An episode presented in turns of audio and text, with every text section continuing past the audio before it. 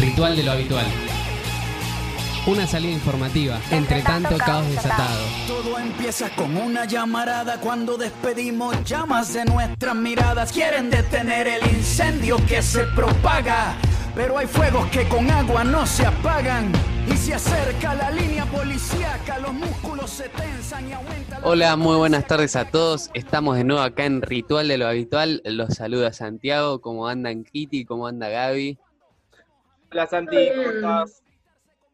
Todo bien, por suerte. Qué Hoy este viernes. Hoy es viernes, por fin. Sí, sí, la verdad que sí. Eh, que se termine esta semana interminable. Una semana intensa fue. Sí, la verdad que sí. En realidad el año entero es una semana gigante. el año entero es un día interminable que empieza y termina en un loop infinito. Pero bueno, ya, ya habrá tiempos mejores, supongo. Claro, o sea, no, hay que bajonearse. Bueno, ¿qué tenemos para el programa de hoy? Hoy tenemos un programa cargadísimo con un montón de, información, con un montón de entrevistas y tenemos una entrevista exclusiva que le pudimos hacer el martes, pudimos grabar con el diputado nacional Juan Carlos Alderete. Bueno, y él charlamos varias cosas con él, nos dio una entrevista muy buena, la verdad. Y entre otras cosas de las que charlábamos, hablamos un poco del impuesto a las grandes fortunas, cuyo nombre es, es, algo parecido a eso, digamos. Hablamos de la situación de la provincia de Buenos Aires, del conflicto que hubo con la, con la policía bonaerense. Bueno, no me voy a extender mucho más en la entrevista, pero escúchenla porque es realmente muy buena. ¿Y qué, ¿qué más? bueno. Bueno, y también tuvimos una entrevista con Daniel Maciel, que es un trabajador portuario, que nos estuvo contando cuál es la, realidad del puerto, del conflicto que hay entre los trabajadores del puerto de Buenos Aires. Excelentes, increíble. Bueno, si les parece, vamos a un corte y, y nos vemos en un ratito. Dale. Las mujeres estamos en emergencia. ¿En qué consiste el proyecto de declaración de emergencia en violencia contra las mujeres? 1. Presupuesto. Asignar partidas presupuestarias extraordinarias. 2. Crear en todo el territorio nacional centros de día y refugios para víctimas de violencia. 3. Patrocinio jurídico y puesta en funcionamiento y atención jurídica para las víctimas. 4. Ayuda económica. Una asignación económica para mujeres en situación de violencia. 5. Promotoras territoriales en prevención de violencia, a través de un plan nacional que acompañe a mujeres en riesgo. ¿A quién le exigimos? Al Gobierno Nacional. Exigimos la sanción de una ley de emergencia nacional en violencia contra las mujeres. Bueno, seguimos acá en Ritual de lo Habitual. Hoy nos encontramos con un invitado muy especial, el diputado Juan Carlos Alderete, del Partido del Trabajo y del Pueblo en el Frente de Todos. ¿Cómo anda Juan Carlos? ¿Cómo le va? Muy buenas tardes. Bien, bien, por suerte. Bueno, Juan Carlos, ¿qué ibas a decir, Kitty? No, que un placer y un gusto tenerlo acá eh, presente, digamos, que nos digne con su presencia. Bueno, Juan Carlos. el, gusto es, el, gusto es, en primer lugar, que me hayan invitado. Perfecto. Eh, nos enteramos que la semana pasada te recuperaste de, de COVID. ¿Cómo fue eh, eso, cómo, cómo estuviste vos. Y todo, y todo lo que tenemos una exposición y las compañeras y compañeros a lo largo y a lo ancho del país que están al frente de los comedores, las copas de leche, en distintas tareas como agente sanitario, ayudando lo que es el programa de TETAR, el barrio cuida al barrio, todos estamos expuestos. Tenemos que ser conscientes que estamos expuestos. Eh, hemos tomado todas las medidas que teníamos que tomar pero lógicamente yo no podía dejar de visitar a mis compañeros que están al frente de los comedores, las copas y leche, y así he hecho un recorrido en el conurbano, en la capital, y por supuesto que no, sabe, no sé bien exactamente en qué momento y cómo fue, porque esto también sucedió de repente que estaba en una actividad, me empecé a sentir un poco mal. Es decir, de allí me di cuenta de que mi propio organismo me decía que algo raro pasaba, ¿no? Este, porque uno se conoce, decía algo raro pasa, que no es una cosa normal como la que uno muchas veces tiene, ¿no? frío, gripe, malestar estomacal y distintas cosas que uno puede tener en nuestro organismo. A partir de allí es que tomé medida, me aislé, es decir, este, teniendo estos síntomas pequeños que ya los empecé a tener, eso fue el 17 de agosto, justamente en, un, en una charla que hemos tenido, inclusive viendo eso irresponsable que han convocado esa marcha, que lo que podía traer mayor costo con el tema de la pandemia y que también el virus iba a trasladar más rápido todavía en la comunidad, ¿no? Eh, sí, justamente ese día fue que me sentí mal, bueno, al otro día, martes, ya empecé a sentir los síntomas en serio, y el día miércoles este, tengo el privilegio, gracias a mis compañeros que me han dado este privilegio de ser diputado nacional, no así toda la gente lo puede tener, ¿no? Porque me atendió la, el cuerpo médico de la Cámara, este, me mandó inmediatamente para hacerme el hisopado, a las pocas horas he tenido resultados donde, bueno, eh, dio positivo, ¿no? Pero han sido este, cuatro o cinco días que realmente son muy duros, muy duros, muy bravos, bueno, eso depende también del organismo de cada uno, ¿no? Pero lo que es en el caso nuestro, acá nos hemos infectado al principio tres compañeros, bueno, ahora hay tres más que están en, eh, justamente en el medio de, ya no, no es que tienen síntomas, sino que está comprobado que tiene COVID-19, en lo cual, este, por supuesto que es muy duro porque el cuerpo afloja y, bueno, uno se encuentra en un momento que parece que no vamos a ir, digo, no vamos a ir, que el virus no va, no va a vencer, este, y por supuesto de que en esto no tengo palabra de agradecimiento para todos, para todos mis compañeros, mis compañeras a lo largo y a lo ancho del país, para compañeros y curas católicos, este, pastores evangelistas, que han hecho cadena de oraciones, sabiendo que yo no soy católico, ¿no? Es decir, pero respeto también todas las religiones, y en lo cual también distintas fuerzas políticas, el bloque del Frente de Todo, no solo en el grupo que tenemos de WhatsApp, sino que también particularmente me llamaban a la mañana, a la tarde. Bueno, me he sentido tremendamente acompañado, ¿no? No así lo hacen muchas familias que tienen el COVID que no están acompañados como deberían estar acompañados, ¿no? Por el propio Estado, por el, por, el, sistema de salud. Así que, bueno, hoy estoy en, en recuperación porque realmente eh, me han dado el alta y el propio médico me dijo, mira que vas a sentir algunos síntomas después que te dé el alta, pero no te preocupes porque es producto de lo que vos estuviste luchando contra el bicho, ¿no? Contra el virus. Claro. Así que eh, un poco débil, entonces, bueno, me estoy en etapa de recuperación total.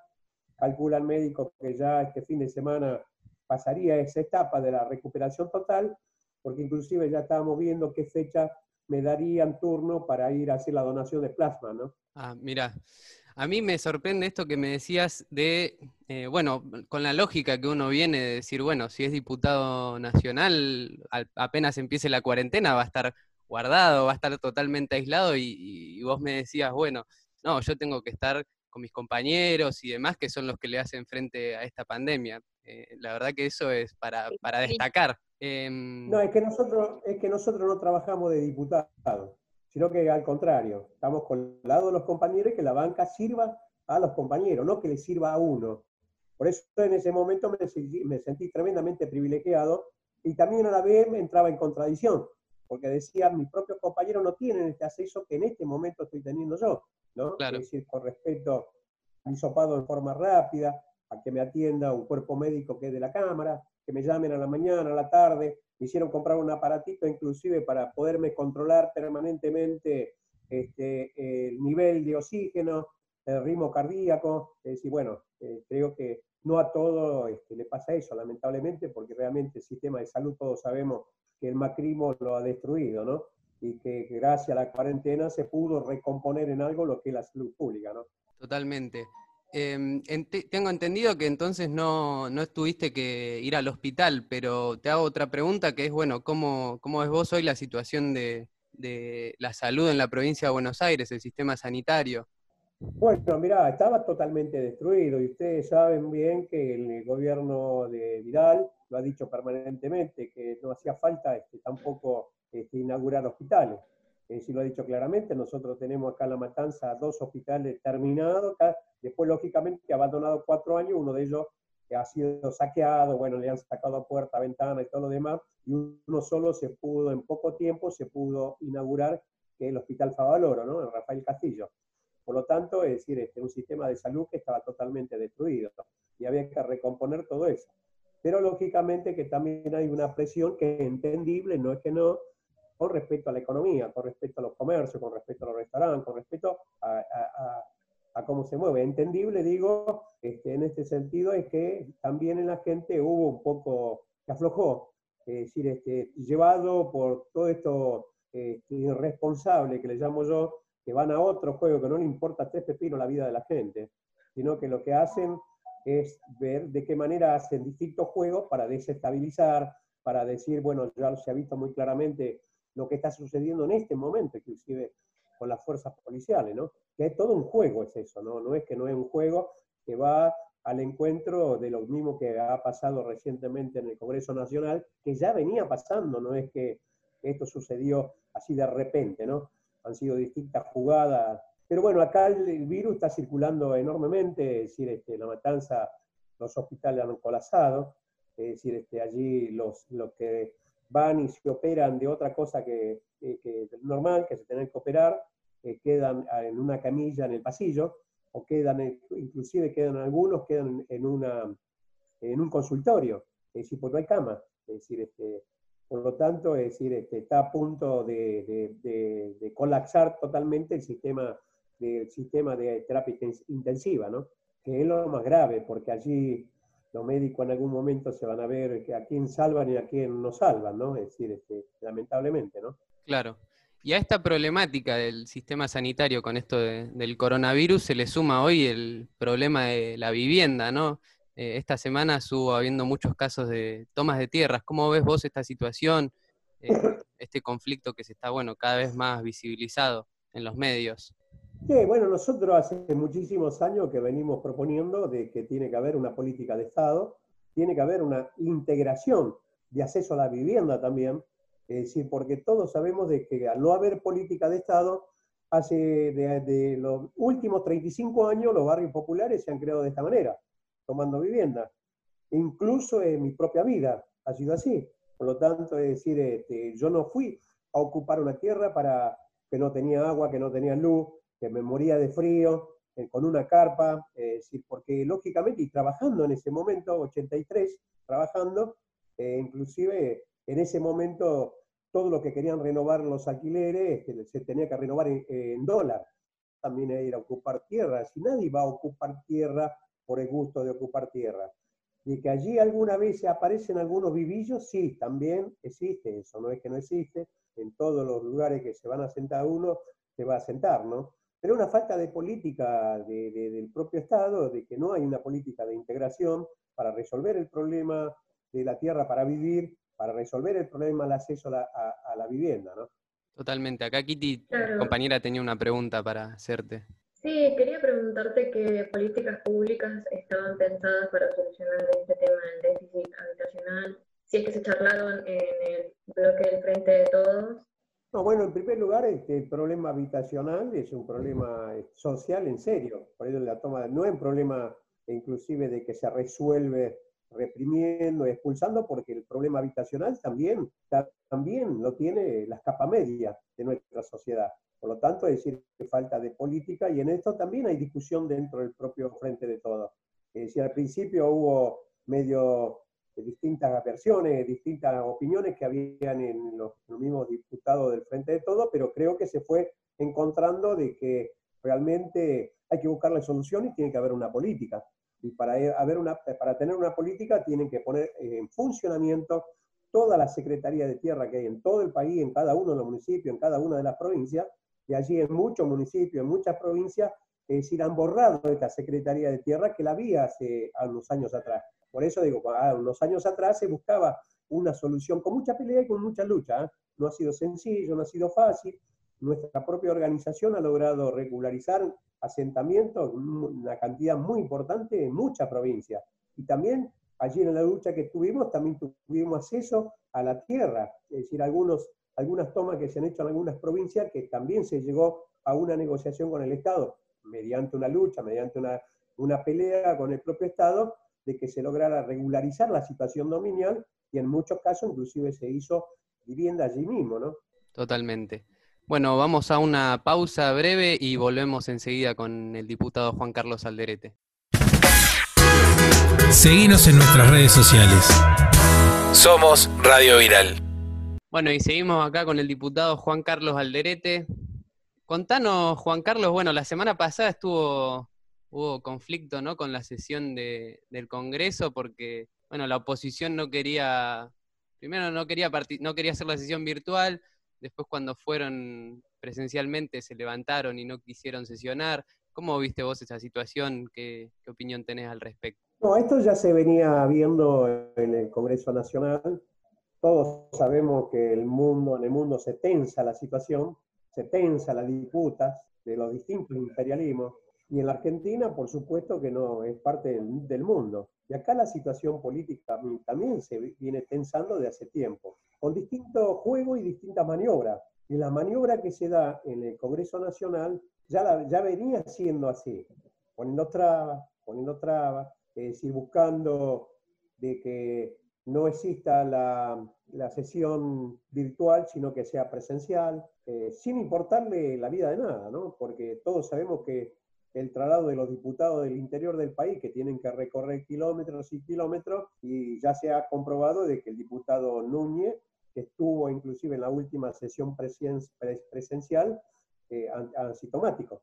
O sea que, qué sé yo, con cuánto habrá este, contagiado el virus ese diputado. Pero bueno, esto fue parte de la maniobra que tiene que ver que no es, tiene que estar de distintos juegos. Dicho por Dualde, lo que dijo, es decir, todo lo que ha pasado en el Congreso, que ahora amenazan ir a la justicia para paralizar el Congreso. Porque si eso tiene que resolver la Corte Suprema, no un juez, eh, eh, un juez este, eh, normal, sino que tiene la Corte Suprema tiene que definir si es legal o no es legal la sesión virtual de lo que ha pasado el martes pasado. Es decir, eso va a llevar cuatro meses, cinco meses.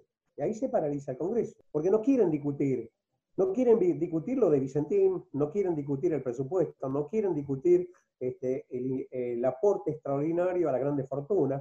Es decir, no quieren discutir la reorganización este, en la justicia. Eh, son temas que, por supuesto, que ellos rechazan, quiere que se discuta cuestiones que tengan que ver con, con el COVID y nada más.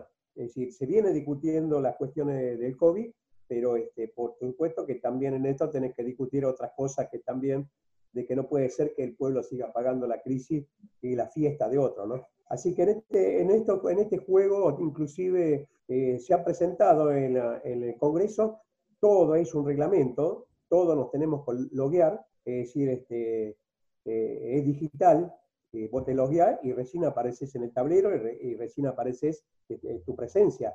Eh, no solo para dar quórum, sino que también es presencia que vos estás. Este, queda registrado eso. No te quisiste loguear es porque querías montar un circo. Montar un circo porque todos, todos los diputados de Cambiemos hablaron en la sesión del martes. Porque también se lo trató de convencer de que tenía mucha importancia, que no tenía nada que ver con lo que ellos decían públicamente. Ellos de la reforma judicial y todas las cosas que decían no tenían nada que ver que ese día se trataban dos leyes. Y eso lo sabían todo el mundo. La ley para ayudar al turismo y la ley de este, la pesca ilegal este, que están haciendo los, los buques extranjeros en nuestro mar, ¿no? Es decir, nada más. Es decir, este, por lo tanto, es decir, este, pusieron trabas, pusieron trabas, provocaciones permanentes, permanentes, en lo cual, este, por supuesto, todos sabemos lo que ha pasado que en la hora de votar se levantaron y, siguieron el circo que, montaron, ¿no? Eh, tiene, tiene que ver, tiene que ver con estos juegos que es peligrosísimo, que tiene que ver también que es una situación muy difícil, en estos momentos es muy difícil, porque por problemas salariales también se larga la policía a las calles, están haciendo movilizaciones por todos lados, y justamente es Quisiló o es Alberto Fernández en la Quinta de Olivo en este momento, están los patrulleros cortando la avenida y haciendo piquete por todos lados. Bueno, tiene, tiene que ver con todo un juego de que también algunos diputados se han ido de boca y han dicho que también ellos, van a, ellos pueden ir a otro parlamento similar a Venezuela, a otro, a otro parlamento. Es decir, lo han dicho claramente. ¿Y eso qué es? Desestabilizar. No es otra cosa, no se puede llamar de otra manera y de otra forma. Es decir, allá también los bloques, que son cinco, cuatro de ellos se pusieron de acuerdo para seguir las sesiones virtuales y el único que quiere imponer la agenda justamente es este, eh, el bloque de, de, Cambiemos, ¿no? Es decir, que por lo tanto quieren hacer las cuestiones presenciales, bueno, ahora se está buscando también de que aquellos que estamos en los grupos de riego eh, lo puedan hacer en forma virtual, que son alrededor de 90 diputados que, tienen, que están en el grupo de riego, y el, el, resto que lo hagan presencial, pero no en la Cámara, sino en otro lugar. ¿no? Eso se está definiendo en, esta, en, estos, en estas horas. ¿no? Sí, esperemos que, que, la oposición, sobre todo Juntos por el Cambio, tome conciencia de eso eh, y, y acepten esta modalidad que vos mencionabas de, mixta entre un, algunos diputados presencialmente y otros diputados virtual, porque si no parece justamente eso, una situación que buscan desestabilizar, que buscan quedar como que el Congreso no funciona, como que no trabaja, y ligado eso a lo que dijo Dualde, a lo que dijeron otros sectores de la oposición, a lo que pasa ahora con la policía de la provincia, parece realmente que, hubiera una situación que, que asustan, que, que, asustan esos fantasmas más en los días más oscuros de la historia de nuestro país. Exactamente, exactamente. Este, por lo tanto, también en esto, los cuatro diputados que, no, que hemos tenido hasta ahora el COVID-19 eh, son diputados que, que, estamos permanentemente moviéndonos, estando al lado de los compañeros, como es el caso de Walter Correa, como es el caso de Digiole, como es el caso de, de Maciota, es decir, que estamos permanentemente con los compañeros, estamos en la calle, estamos viendo las dificultades que están atravesando los propios compañeros, ¿no? Pero aquellos diputados que se vienen contagiando es por, otra, por otras cuestiones. Trabajan de diputados, es decir, es la cuestión de que únicamente están para eso, para eso, para este, y nada más, ¿no? Exactamente. Bueno, y se presentó el impuesto a las grandes fortunas, o bueno, bien mencionado, el aporte extraordinario. Eh, en la Cámara. ¿Cómo ves esto? Va, ¿Qué importancia tiene? ¿Qué, ¿Qué, opinión tenés vos? ¿Cómo lo juegan en, en, el frente de todos? Sí, yo creo que nosotros hemos hecho un aporte humilde, un aporte importante, al, porque hemos sido los primeros que hemos hablado y hemos también hecho un anteproyecto de ley para presentarlo en el Congreso. Pero luego cuando se enteraron en el bloque nos pidieron que por favor no lo presentemos, sino que vayamos a un proyecto que sea de todo el bloque Así es que el, lo que ha sido de público conocimiento ha sido nuestro primer proyecto que, que, que, salió, ¿no? que inclusive algunos medios lo han dicho claramente de qué lado venían ese anteproyecto de ley con respecto al impuesto a la grande fortuna. ¿no? Es decir, en, en esto decimos claramente, yo quisiera recordar que, que Argentina que va a producir la vacuna contra el COVID-19, lo cual me parece importante en varios sentidos. Eh, el aislamiento preventivo obligatorio ha sido justo y permitió ganar tiempo para poder enfrentar el virus. Y hoy se abre la, la posibilidad de derrotarlo con la vacuna porque más que los sectores anticuarentena digan las cosas que piensan de fondo, el macrismo, la realidad es que se han salvado miles de vidas a consecuencia de la cuarentena que se ha ganado tiempo en el sistema de salud, ¿no? Se ganó tiempo, se trabajó muy bien en el sistema de salud, hay 13 hospitales que se abrieron, se duplicaron en realidad más del doble la cama de terapia intensiva, se desarrolló lo del plasma, lo del suero, así se salvaron vidas, y ahora la noticia de la vacuna nos pone en un norte. Eh, por otro lado, que se produzca la vacuna en nuestro país está estrechamente vinculado a la escuela pública, tan, tan degradado la escuela pública, a la universidad pública, otro tanto, con el desarrollo científico argentino, que muchos han desprestigiado y han castigado, la capacidad nacional de producir medicamentos es un orgullo para todos nosotros. Trabajaremos para que después de esta crisis podamos dar paso hacia la producción pública de medicamentos y vacunas. Lo segundo que quería reivindicar es el papel del pueblo argentino, de los trabajadores de la salud, en primer lugar, de todos los trabajadores y trabajadoras esenciales, y de un pueblo que tiene claro que nadie se salva solo. Porque si bien esta pandemia también mostró lo peor de algunos pequeños sectores de nuestro país, que incluso se manifestaron, se siguen manifestando, esos que apuestan al sálvese quien pueda, fundamentalmente apareció lo mejor de nuestro pueblo, que la solidaridad, la unidad y la lucha contra el virus. Y permítame dedicarle unas palabras a mis compañeros, como lo decía hace rato, mis compañeros de la organización y de las organizaciones sociales, de que quiero, que es un orgullo enorme, uno tiene que ser un orgullo tremendo para uno, porque hemos sido muy batardeados, muchas veces hay tanto odio en los medios contra los de abajo, que nos llaman vagos, planeros, y cuántas cosas más nos han dicho. Y hay que decir que la respuesta de cada uno de nuestros compañeros y compañeras ante la pandemia este, fue extraordinaria y da orgullo.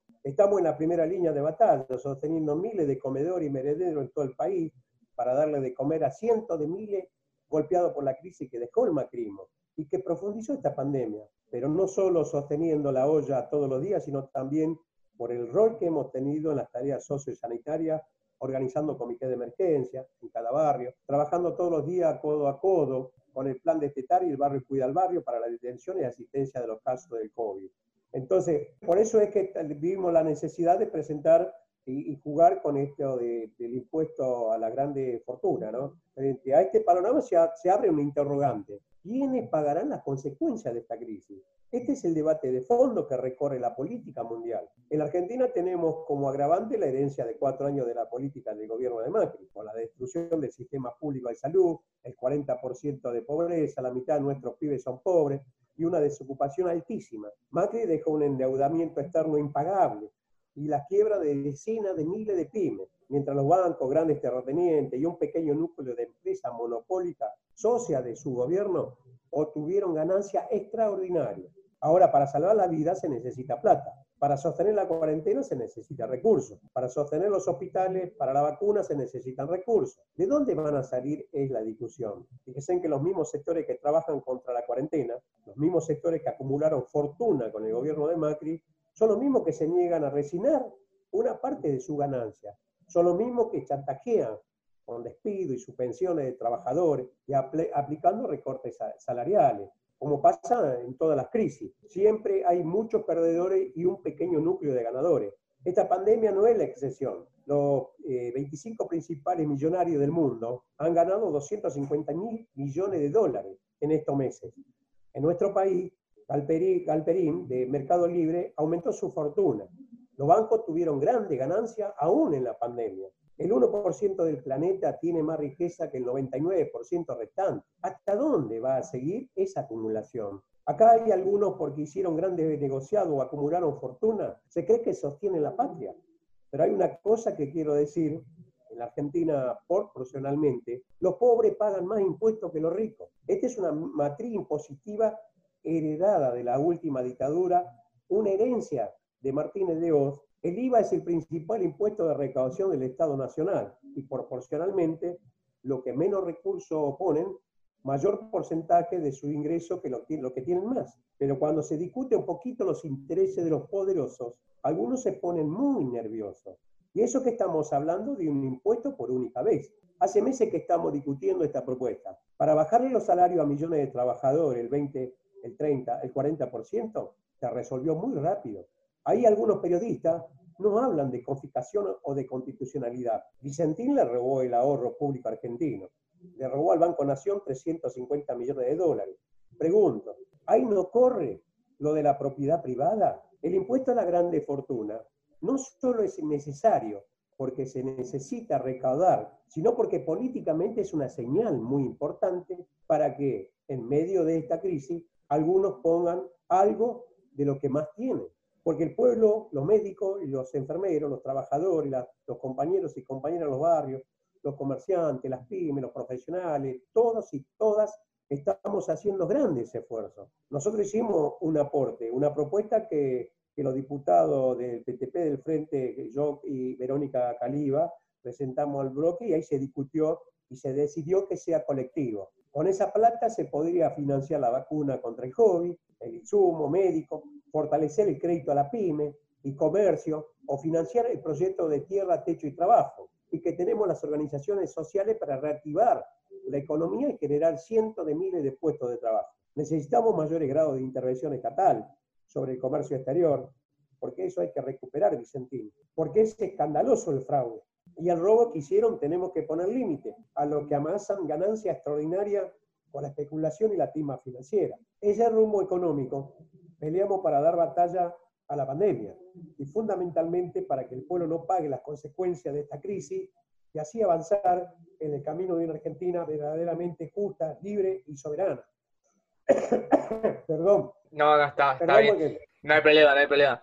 Qué bueno, Juan Carlos, todo lo que, lo que venís contando, cómo le das ese hilo a la situación política que vivimos y la importancia del impuesto a las grandes fortunas. Vos justamente decías que esa plata se podría usar para insumos médicos, para financiar una vacuna, para, no sé, eh, mayor salario para los trabajadores esenciales, los hospitales, bueno, una serie de medidas para los barrios, para la urbanización de los barrios, para el proyecto de tierra, techo y trabajo que, que vienen trabajando ustedes. También a mí se me ocurría para las promotoras, ¿no? Para las mujeres de los barrios, las promotoras en violencia que hacen también una tarea de todos los días, una tarea muy importante.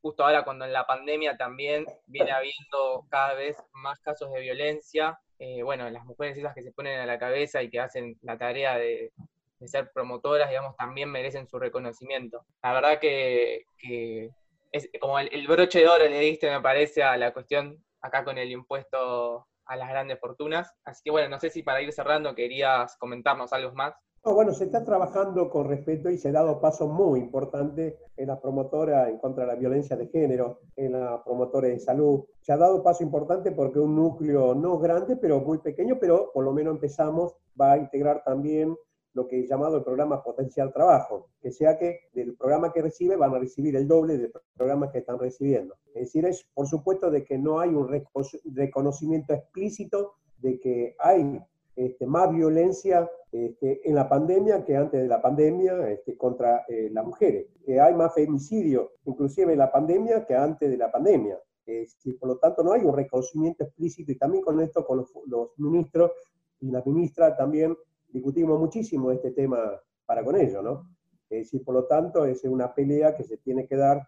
Yo vengo sosteniendo de que, que empecé a conocer lo que es el Congreso, por eso digo que algunos trabajan de diputados, y empiezo a conocer algunos, algunas cuestiones del Congreso, yo estoy convencido de que no hay ninguna ley que favorezca al pueblo si vos no haces, no, no hace un gran movimiento nacional con presiones y movilización. No hay posibilidad ninguna que el Congreso se sacuda y decir, bueno, por lo menos que se trate el tema. Si no, se cajonea, se cajonea, se cajonea. Y en esto tiene, nuestra organización tiene que jugar un papel y un rol importante en estos tiempos de hacer actos virtuales, charlas virtuales con respecto a todos estos eh, problemas y temas muy especiales porque termina la pandemia, viene el post pandemia, que realmente nuestro país va a quedar muy mal. Para poner de pie a nuestro país, por supuesto que se necesita también este, eh, recursos y se necesita también trabajo. Y en esto tiene que ir, que este, por eso el proyecto de Tierra y Trabajo, que ya tienen eh, la firma de 20 diputados nacionales, uno también del bloque de dos diputados de otros bloques que también acompañan el proyecto que va a ser presentado públicamente el 18 de septiembre en un acto virtual que se va a hacer con legisladores, con gobernadores, con intendentes, con organizaciones que también van a saludar del interior del país en ese acto virtual que va a ser el 18 de septiembre, ¿no? Luego lo vamos a, a poner en discusión ya dentro de la Cámara y allí también vamos a hacer que las comisiones rápidamente también empiecen a dar tratamiento para que eso sea tratado urgentemente en el recinto, ¿no? Bueno, Juan Carlos, muchísimas gracias por, por estar acá, por darnos esta entrevista. La verdad que muy bueno todo lo que dijiste y agradecemos tu, que hayas dispuesto tu tiempo para, contarnos un poco todo esto. No, al contrario, para mí ha sido un gusto enorme estar con ustedes. Te dejo un saludo inmenso, un abrazo inmenso a Fede y adelante y fuerza. sí, esperamos, esperamos volver a encontrarnos a futuro, ¿no? Esperamos volver a encontrarnos a futuro en algún momento. Puede ser que, que recuerdes este programa a futuro y nos des otra linda entrevista. No, bueno, este, Ustedes son los que tienen que hacer que, uno no cambie. Por lo tanto, tienen que presionarnos, presionarnos, presionarnos permanentemente. Cuando nos equivoquemos, decir, loco, ¿a dónde va? Estás equivocando. Vení para acá porque este es tu lugar, no es el lugar en otro lado. porque allí también en el Congreso Nacional te muestran las luces, te muestran el poder, te muestran todo, pero uno tiene que estar consciente de dónde está, ¿no? Es decir, pero ustedes son los que tienen que a nosotros también cuestionarnos, criticarnos y decirnos cuando nos equivoquemos, ¿no? Totalmente. Bueno, Juan Carlos, muchas gracias y esperamos que te den de alta pronto. Te deseamos mucha suerte. No, ya tengo, ya tengo el alta yo, nada más que ah. estoy en un proceso de, claro, en el proceso de recuperar. Este, exactamente, ya, ya, me dieron el martes pasado, me dieron el alta, al mediodía y a la una de la tarde ya me instalé eh, para la sesión que dura hasta las cinco y media de la mañana. Así que el primer día de alta eh, me dieron por la cabeza hasta las cinco de la mañana. No te dejaron descansar, no te dejaron descansar. Bueno, Juan Carlos, muchas gracias y bueno, vamos a estar atentos a, este acto que van a hacer también para presentar el proyecto de Tierra, Techo y Trabajo. Bueno, al contrario, muchísimas gracias. Por favor, cuídense, cuiden a su familia. Tenemos para algunos meses más todavía, lamentablemente, hasta que no aparezca la vacuna. Así que un abrazo gigante para ustedes. Bueno, este fue el diputado Juan Carlos Alderete, del Partido del Trabajo y del Pueblo en el Frente de Todos. Seguimos acá en Ritual de lo Habitual. Ritual de lo Habitual. Una salida informativa, entre tanto caos desatado. Bueno, y continuamos en Ritual de lo Habitual. Estamos con Daniel Maciel, delegado del Sindicato de Guincheros y Grúas Móviles. Daniel, ¿cómo estás? Hola, buen día. Bien.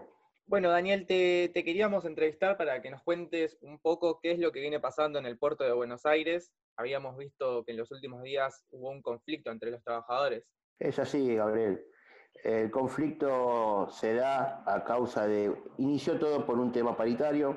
Eh, yo estoy, como dijiste bien vos, en el sindicato de guincheros y maquinistas de grúa móviles que, está dentro de una federación. En el mes de junio la federación discutía paritarias de forma simultánea con otro gremio portuario que está fuera de la federación, que es el sindicato del SUPA, que nuclea a los trabajadores de la estiva.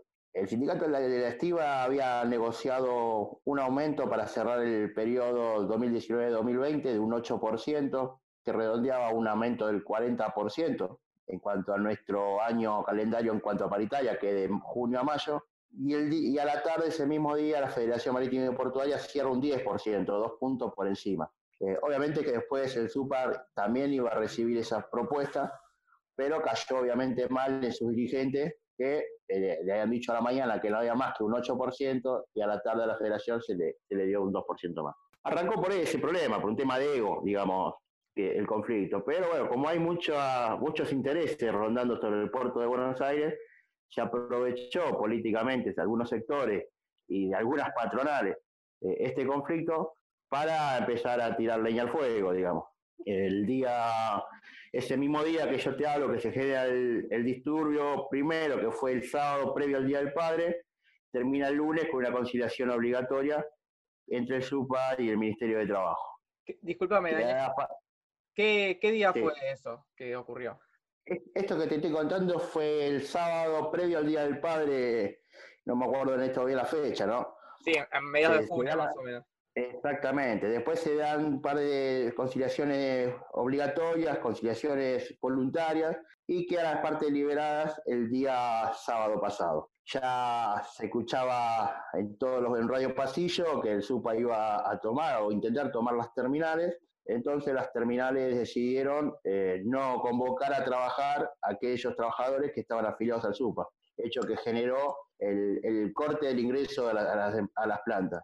Nosotros, como trabajadores nucleados, como te decía antes, en otros sindicatos, le, pedimos a los compañeros que nos den también nuestro derecho a, ingresar porque no estábamos en conflicto, que, nosotros no entendíamos el reclamo de ellos, pero eh, que entiendan que nosotros también tenemos compañeros tercerizados que necesitan también generar su, ganancia, su jornal, y que no estábamos, eh, en este momento no estábamos en lucha porque estábamos en paz social firmada a través de la paritaria. No, nos negaron el ingreso, eh, hubo grito, hubo empuje, bueno, nosotros preferimos mantenerlos mantenerlo un poco alejado del conflicto y no ingresamos.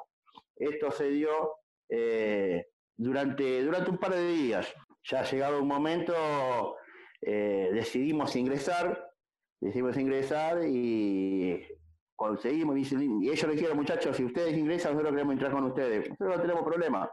Y nosotros no le pedimos la entrada a la empresa. Nosotros venimos a trabajar, no somos empresarios.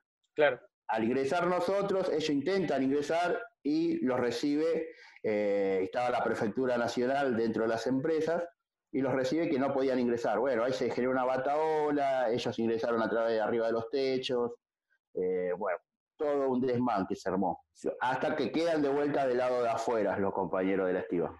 Deciden, bueno, y hacer una vigilia, quedarse en las puertas, pero eh, para mí, de forma errónea, empiezan a llevar gente que no son compañeros de trabajo.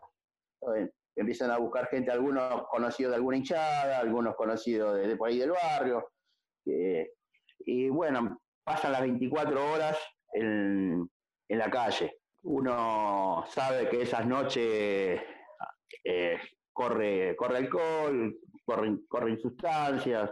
Es, difícil de, controlar cuando vos llevas gente que, nada tiene que ver con, el compañero, ¿verdad? Porque se crea, se crea un clima más tenso. Como te decía antes, cuando la discusión era entre compañeros, pues, no pasaba más de, una levantada de voz y nada más. Pero cuando ya viene gente de otros sectores, ya, ya complica las cosas. Sí, gente que, no es, que no es ahí del puerto, digamos. Exactamente, gente paga para que haga bulto, digamos, para que haga ruido, para que, bueno, rompieron todos los, el ingreso de una de las terminales.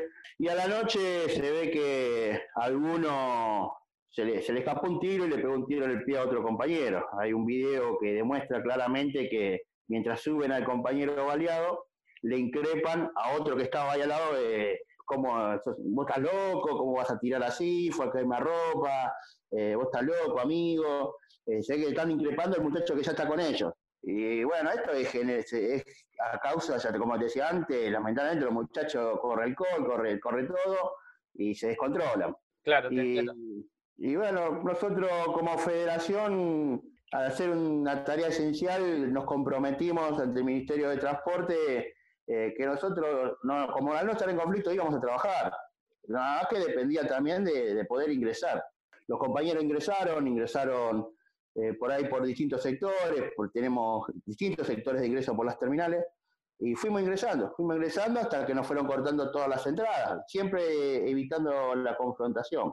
Eh, y lamentablemente esto llevó a compañeros detenidos cuando ingresaron a las terminales, que hasta el día de hoy creo que siguen detenidos.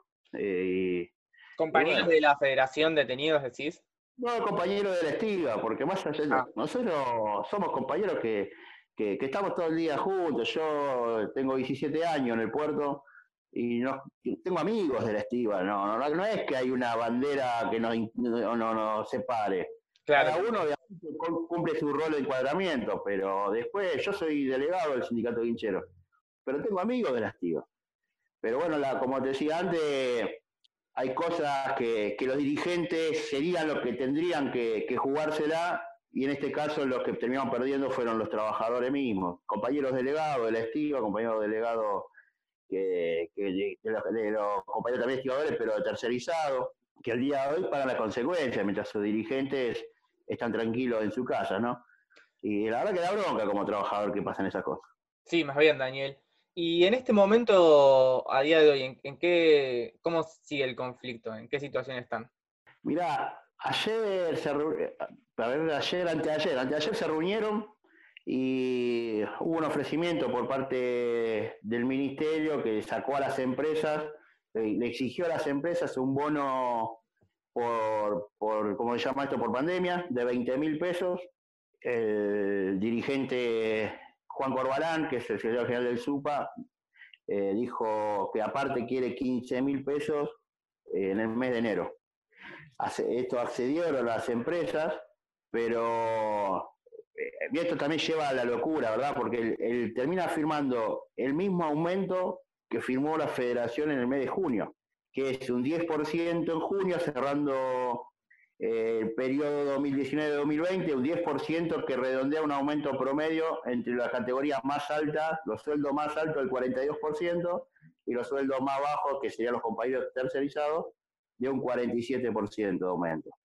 Y a su vez se, se, firmó un acuerdo desde el mes de julio, un 10% para dar inicio a las paritarias 2020-2021. En el mes de octubre nos sentamos a negociar. Así que terminó cerrando lo mismo, obviamente con el retroactivo para los muchachos para esas fechas, y digamos consiguió este bono de 20 mil pesos, ¿no? Pero yo te puedo asegurar que, y lo hablaba ayer con mis compañeros estibadores, algunos que estaban conmigo, que, están muy desilusionados porque les hizo perder, como te decía antes, el sábado previo al Día del Padre fue feriado, el domingo del Día del Padre y este, un domingo más estos días, y más todos los días que podían meter horas extra, diferencia de jornales, y perdieron mucho más que 20 mil pesos esos pibes, muchísimo más que 20 mil pesos. Así que terminaron eh, ellos mismos pagando, pagando la empresa prácticamente la, la jugada que hicieron. Sí, es una pena, es una pena. Eh, la verdad que no se entiende, va, sí se entiende. Lo único que consiguieron, ellos estuvieron muy guardados en el gobierno macrista, el SUPA estuvo muy, muy arrodillado, en perdón por la expresión, ¿no? pero el gobierno macrista, mientras la federación acampaba durante 42 días defendiendo 153 telegramas de despido de una de las empresas, ellos ingresaban a trabajar normalmente, decían que en la esquina éramos unos payasos en una carpa. Después cuando la, eh, CGT y el pueblo marchaba a Plaza de los Congresos contra la reforma provisional, ellos en ese momento le hacían una asado La verdad que ellos le prometieron al ex interventor Gonzalo Mórtola del puerto de Buenos Aires que ellos ofrecían hacer la multitarea en el puerto de Buenos Aires. O sea, una flexibilización, tarea fuera de su encuadre gremial, a cambio de que les deje de ser el único sindicato dentro del puerto. No, la verdad que fue un gremio muy amarillo pegado al Momo Venega y, el día de hoy, al tener un gobierno peronista, un gobierno que, elegimos por suerte la mayoría del pueblo argentino, se acordaron de que, de que son un sindicato, de que son un gremio y que tienen que salir a pelear. Y del minuto uno de que el presidente Alberto Fernández está al mando, empezaron con los conflictos. Y nada casual. No, no, yo no, no creo en las casualidades, yo creo en, un, en una opereta, cuando el puerto de Buenos Aires conseguimos la paz de la extensión de las terminales, conseguimos la tranquilidad y previsión para los trabajadores a futuro, estos muchachos estaban buscando todo el tiempo cualquier excusa para, para hacer una medida de fuerza y para llevar al puerto de Buenos Aires a un conflicto. Claro, Daniel, y sobre eso que vos decías recién, te quería preguntar también para saber un poco más, bueno, con el cambio de gobierno, porque sabemos que durante el gobierno de Macri el puerto se habló mucho de, que querían cambiar la concesión, de que de todo eso, y ahora con el cambio de gobierno, ¿en qué situación quedó todo eso? ¿Cómo se resolvió, si se resolvió ese tema? La Administración General del Puerto, una vez que se fue, yo lo llamo el mitómano, era Gonzalo Morto, era, era, ya una profesión para él, un hobby para él mentirle al mundo, eh, ingresó José Beni, eh, que llega desde el Instituto Patria. Ya él ya había sido parte de la Administración General de Puerto, lo, echó este mismo Gonzalo Mórtola, y empezamos a tener, por suerte, diálogo. Diálogo entre la Administración General de Puerto y los trabajadores, algo que se había eh, quebrado rotundamente con Mórtola.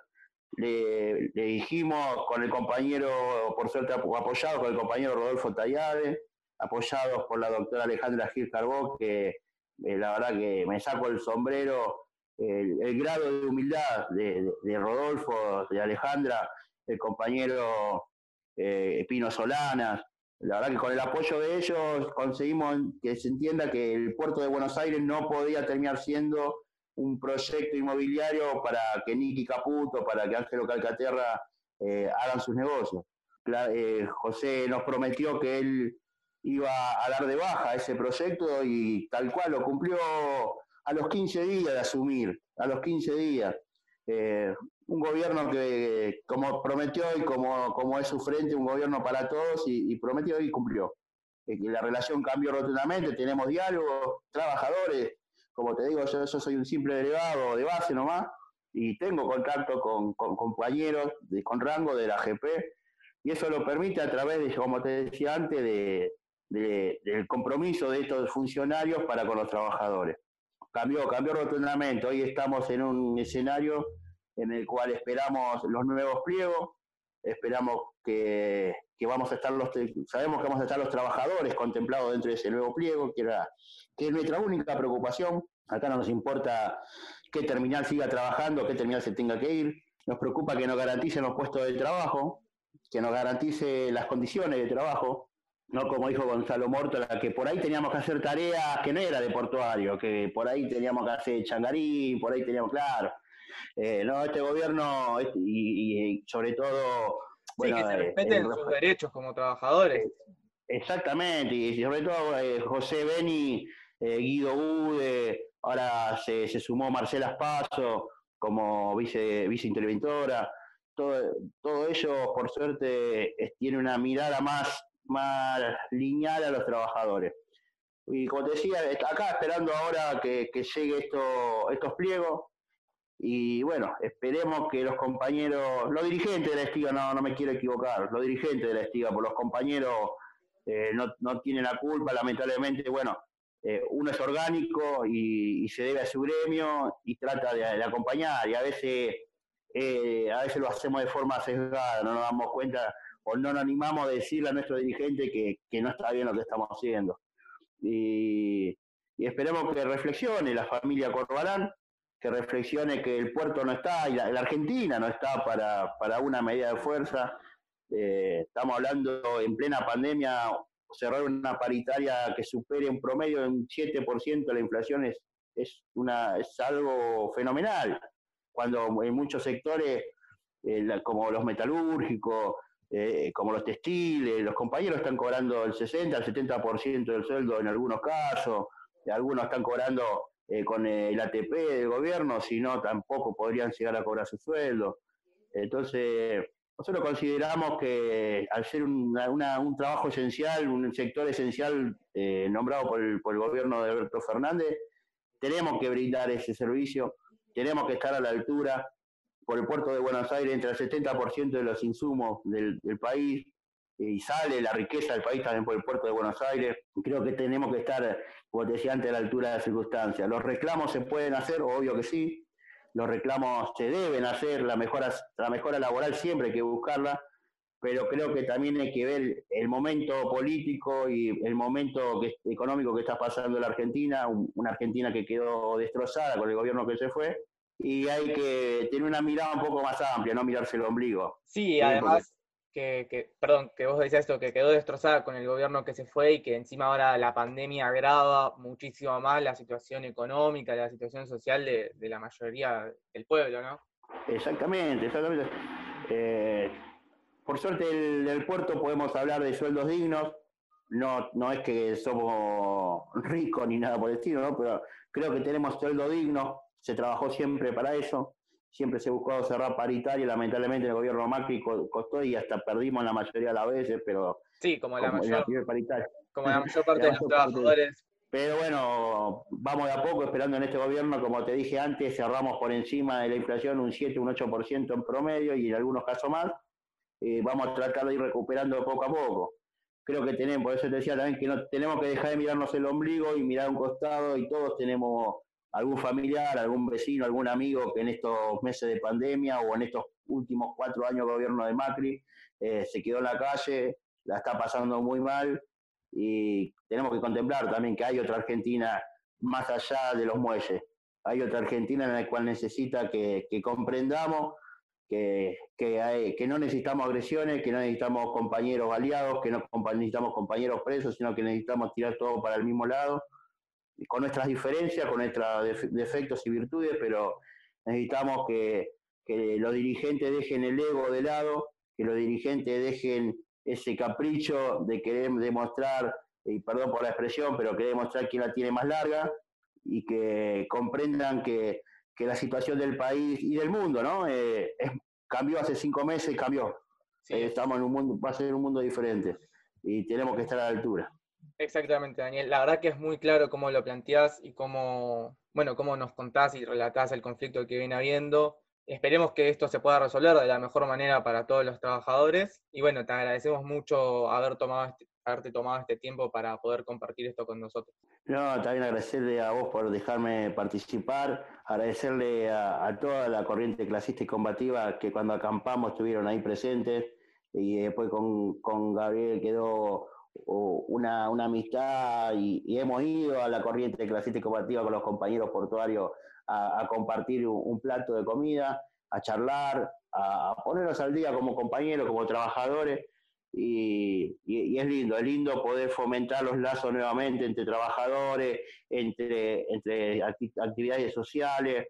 Eh, y porque, como te decía antes, te empiezas a codiar y empiezas a entender que, hay un mundo fuera de las rejas que separan el puerto de Buenos Aires con el resto de la sociedad y que hay que comprenderlo también. Eh, es necesario, es necesario porque te, pone, te baja a tierra. Uno vive por ahí en, una, su tranquilidad, en, un, en su vehículo. Eh, yo me acuerdo una frase de Susana Jiménez, eh, no, no sé si era Susana Jiménez o María Casar, una de las dos, decía yo levanto los vidrios polarizados y no veo lo que pasa afuera. Y, eso no nos puede pasar a los, delegados, a los dirigentes, a los trabajadores.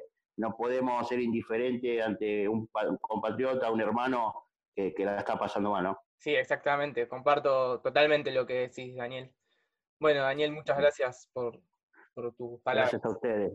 Gracias a ustedes y un abrazo enorme. Bueno, continuamos con el programa Ritual de lo Habitual. Podrían ser proletarios si no fueran mercenarios. Podrían ser proletarios si no fueran mercenarios.